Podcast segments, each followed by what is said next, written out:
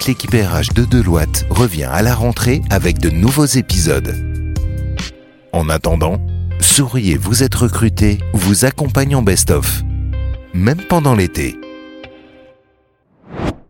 J'ai déjà donc envie de poser une question à toi, Kenza. Est-ce que la question du salaire, on attend le moment de l'entretien pour y réfléchir? Je dirais déjà la question du salaire, euh, c'était auparavant un sujet euh, hyper tabou. Euh, on pouvait pas trop en parler parce que voilà, c'est un sujet assez délicat. Mais aujourd'hui, c'est complètement ouvert. C'est un sujet sur lequel il faut vraiment discuter et avoir une ouverture d'esprit pour pouvoir en discuter. à savoir que bah, la rémunération aujourd'hui, c'est une réelle forme de reconnaissance. Donc il faut pas hésiter à en parler. Hein. On sera pas mal perçu si jamais on en parle ou on en discute avec un employeur, c'est une question qui est tout à fait euh, légitime. Alors, il faut par contre euh, aborder le sujet au bon moment parce que effectivement, on commence pas un entretien par dire euh, bah, je veux un salaire.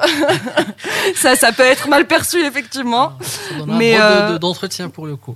exactement. Mais on attend qu'on nous pose la fameuse question des prétentions pour y répondre. C'est généralement à la fin. c'est généralement effectivement pendant un entretien, on commence par connaître la personne et puis son parcours et sa formation. Et puis on finit toujours par la question du salaire et des prétentions salariales. Donc, euh, mais si jamais cette question n'est pas posée, c'est tout à fait légitime qu'à la fin, on attend bien la fin de l'entretien pour pouvoir poser euh, nous-mêmes cette question si jamais elle n'a pas été posée. Donc effectivement, je pense que c'est une question à poser si elle n'est pas posée par le recruteur. Très bien. Est-ce que ça peut être interprété comme un manque de flexibilité ou peut-être euh, quelqu'un qui, pour le coup, en fait, ne laisse aucune marge de négociation? Bah Moi, je pourrais dire, pour...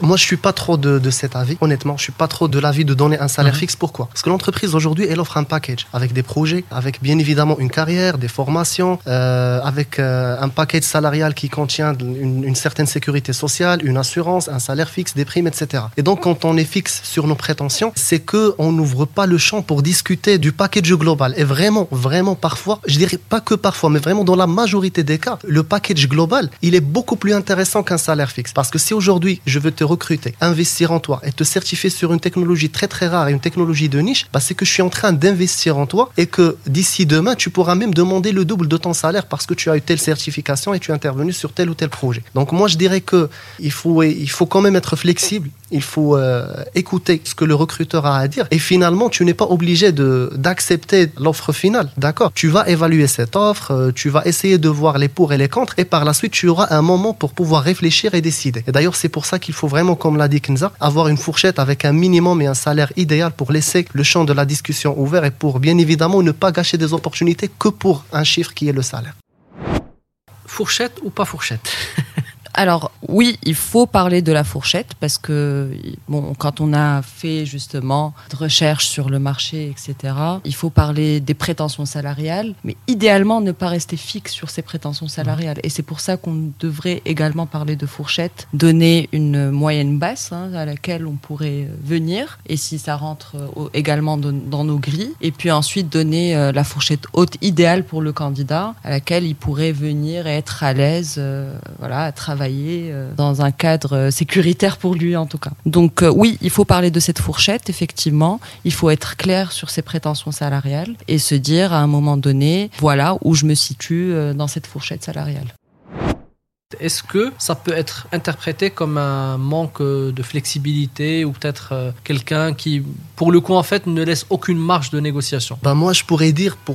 moi, je suis pas trop de, cet avis, honnêtement. Je suis pas trop de l'avis de donner un salaire mhm. fixe. Pourquoi? Parce que l'entreprise, aujourd'hui, elle offre un package avec des projets, avec bien évidemment une carrière, des formations, euh, avec euh, un package salarial qui contient une, une, certaine sécurité sociale, une assurance, un salaire fixe, des primes, etc. Et donc, quand on est fixe sur nos prétentions, c'est qu'on n'ouvre pas le champ pour discuter du package global. Et vraiment, vraiment parfois, je dirais pas que parfois, mais vraiment dans la majorité des cas, le package global, il est beaucoup plus intéressant qu'un salaire fixe. Parce que si aujourd'hui, je veux te recruter, investir en toi et te certifier sur une technologie très très rare et une technologie de niche, bah, c'est que je suis en train d'investir en toi et que d'ici demain, tu pourras même demander le double de ton salaire parce que tu as eu telle certification et tu es intervenu sur tel ou tel projet. Donc moi, je dirais que il faut, il faut quand même être flexible il faut euh, écouter ce que le recruteur a à dire. Et finalement, tu n'es pas obligé d'accepter l'offre finale, d'accord? Tu vas évaluer cette offre, euh, tu vas essayer de voir les pour et les contre, et par la suite, tu auras un moment pour pouvoir réfléchir et décider. Et d'ailleurs, c'est pour ça qu'il faut vraiment, comme l'a dit Kenza, avoir une fourchette avec un minimum et un salaire idéal pour laisser le champ de la discussion ouvert et pour bien évidemment ne pas gâcher des opportunités que pour un chiffre qui est le salaire.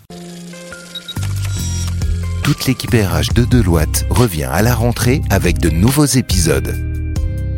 En attendant, souriez, vous êtes recruté, vous accompagnons Best of. Même pendant l'été.